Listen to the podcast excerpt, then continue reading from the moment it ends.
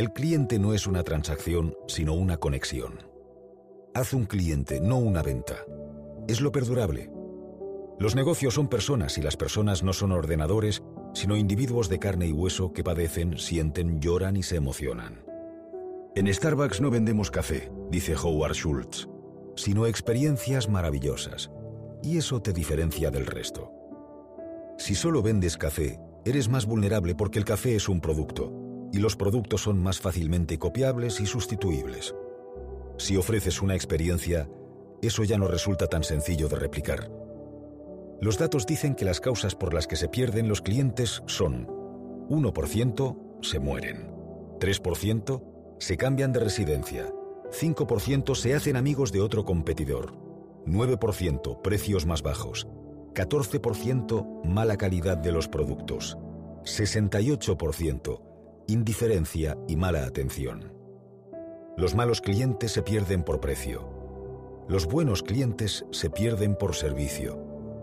Tal vez un buen servicio no es el único factor para ir a un sitio, pero lo que sí es seguro es que un mal servicio es un factor para dejar de ir.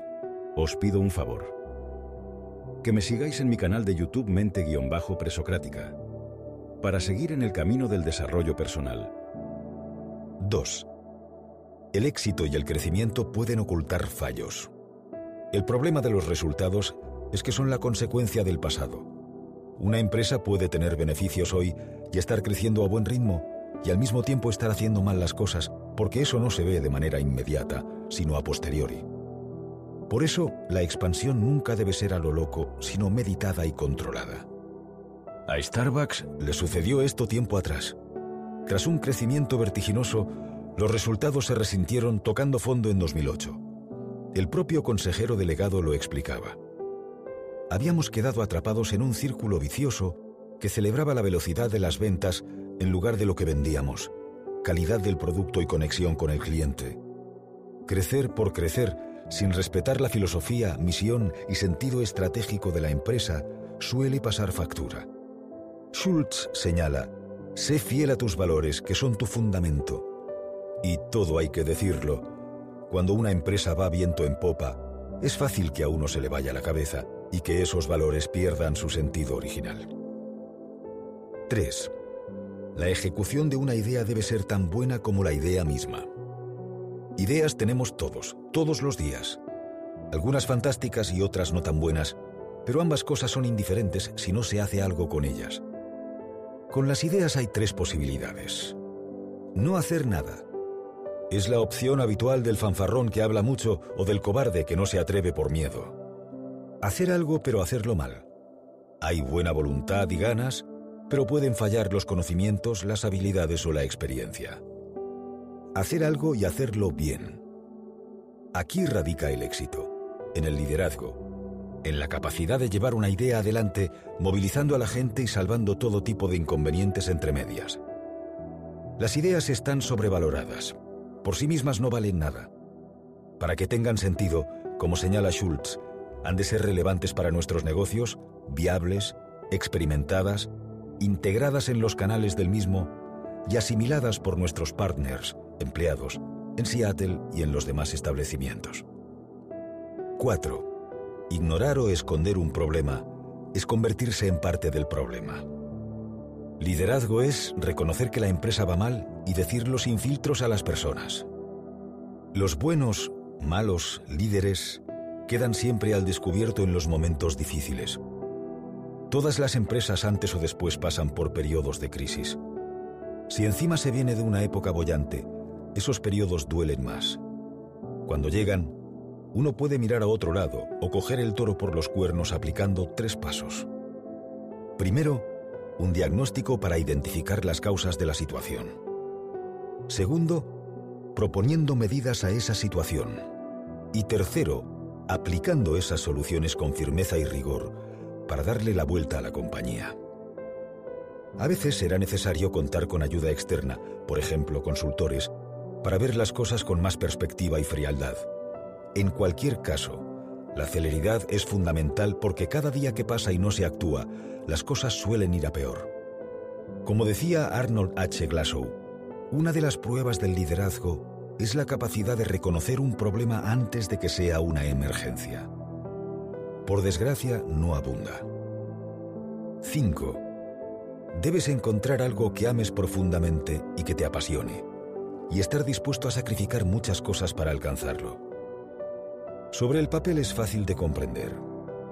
Una ecuación de dos variables, pasión y compromiso. La excelencia nunca es fruto de la casualidad ni de la pereza, sino de ofrecer un valor al mercado de manera consistente.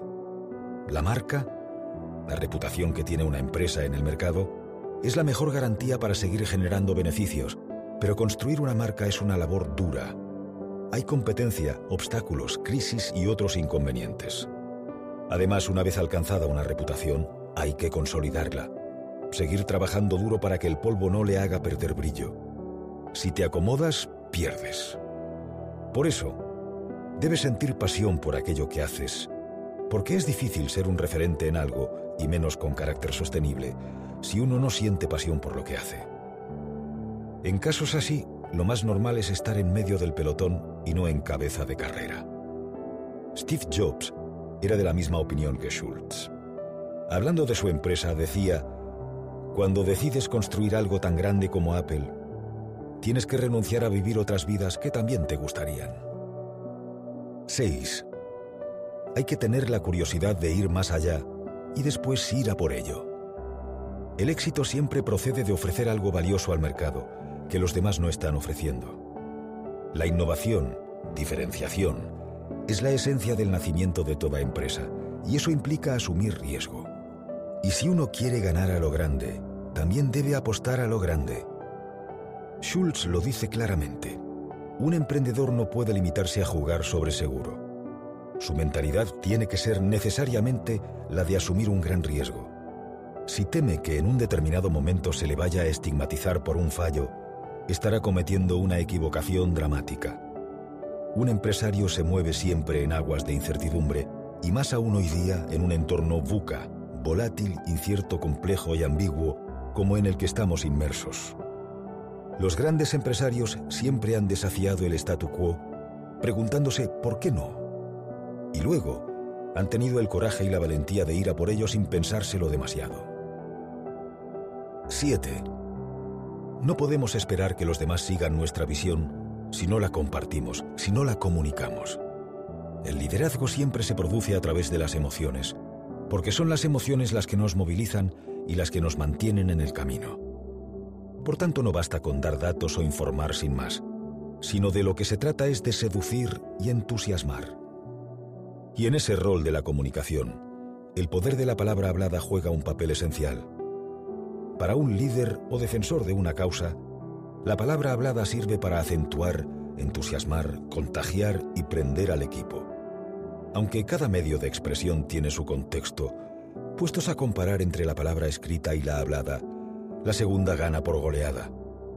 Cuando miramos a los ojos de quien habla, cuando escuchamos su tono de voz, cuando detectamos su vulnerabilidad, su inteligencia o su pasión, eso tiene una mayor capacidad de asombrar, fortalecer o motivar. Los líderes son personas apasionadas con la visión y apasionadas de compartir esa visión al resto del equipo, porque la ven como una forma de mejorar el mundo. Y cuando eso sucede, la magia ocurre. Así, Schultz también señala, cuando te rodeas de personas que comparten contigo un compromiso apasionado en torno a un propósito común, todo es posible. 8. No puedes construir una organización si no vas a rodearte de personas que tienen experiencias y conocimientos más allá de los tuyos. La uniformidad empequeñece y la diversidad engrandece. Eso significa que hay que aprender a escuchar, a tratar bien a la gente porque dependes de ellos, a comunicarles y hacerles partícipes de la visión de la compañía, de sus valores y de que son parte importante en el destino de la organización, para lograr un compromiso pleno y auténtico. Las personas que tienen un desempeño excelente en su trabajo son aquellas que van más allá de las fronteras normales y técnicas de su puesto. Y eso solo es posible cuando uno siente que es parte de algo más grande que su trabajo. El compromiso y su consecuencia, la excelencia, solamente son posibles bajo esas condiciones. Schultz precisa, la gente quiere ser parte de algo más grande que ellos mismos. Ellos quieren ser parte de algo de lo que realmente se sientan orgullosos, entonces lucharán y se sacrificarán por ello porque creen en ello. 9. Crece con disciplina. Equilibra tu intuición con rigor. Innova alrededor de tu core business. No aceptes el statu quo. Encuentra nuevas formas de ser. Nunca esperes la gran oportunidad. Ensucia tus manos. Escucha con empatía y comunica con transparencia. Veamos punto por punto. Crece con disciplina, sabiendo lo que haces. No crezcas en función de tu ego con el objetivo de ser el más grande. Es peligroso. Equilibra intuición con rigor, estudiando y analizando las posibles alternativas antes de tomar una decisión. La intuición es necesaria, pero nunca es fruto de la pereza. Innova alrededor de tu core business Añade valor a tu negocio continuamente. Busca siempre cómo dar más. Mejora como hábito. No aceptes el statu quo, porque eso te hará estar en la media y lo mediano nunca gana. Encuentra nuevas formas de ver. La creatividad no es algo opcional, porque la diferenciación nace de ahí. Y para ello hay que ensanchar la mente. Antes de juzgar, acepta posibilidades. Nunca esperes la gran oportunidad, porque probablemente no aparezca. Las grandes oportunidades a menudo surgen después de haber trabajado mucho. Ensucia tus manos para entender y conocer de primera mano el terreno que pisas. Schultz dice, los líderes no pueden ser meros espectadores. Escucha con empatía, con sincera intención de comprender a los demás, ya sean clientes, socios o empleados. Solo así es posible que una relación sea fértil, estando abierto al otro y con disposición a cambiar de opinión si es preciso. Comunica con transparencia. Si los demás perciben que les estás engañando, habrás perdido su confianza y si pierdes la confianza lo pierdes todo. Sin confianza no lograrás el compromiso de tu gente. Sin confianza no lograrás nada. 10. En la vida puedes culpar a un montón de gente y revolcarte en la autocompasión o puedes cogerte a ti mismo y decirte, tengo que ser responsable de mí mismo. Todos alguna vez hemos caído en la tentación de culpar a terceras personas de nuestros malos resultados. Lo que también es cierto al ciento por ciento es que esa actitud, que nos hace sentir mejor por encontrar a alguien o algo como diana de nuestras frustraciones, no soluciona nada.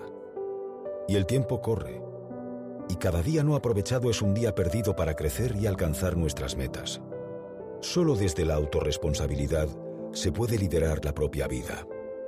Otra cosa es estar demasiado expuesto al viento que sopla en cada momento. Toma el timón de tu vida y nunca justifiques un fracaso. Las víctimas se enamoran de las excusas. Siempre están centradas en todo lo demás menos en ellas mismas, y así es complicado salir de cualquier hoyo. Ángel Gabilondo en su obra Puntos Suspensivos, Círculo de Tiza 2015, Reflexiona sobre este aspecto. Hay algo que esperamos que los demás hagan por nosotros. Tal vez mucho, incluso demasiado. Podría ocurrir también que nos cueste reconocer lo que los demás hacen o hicieron. Pero en todo caso, enredados en invocar lo que a ellos les corresponde, quizá olvidemos los pasos que nadie da en nuestro lugar.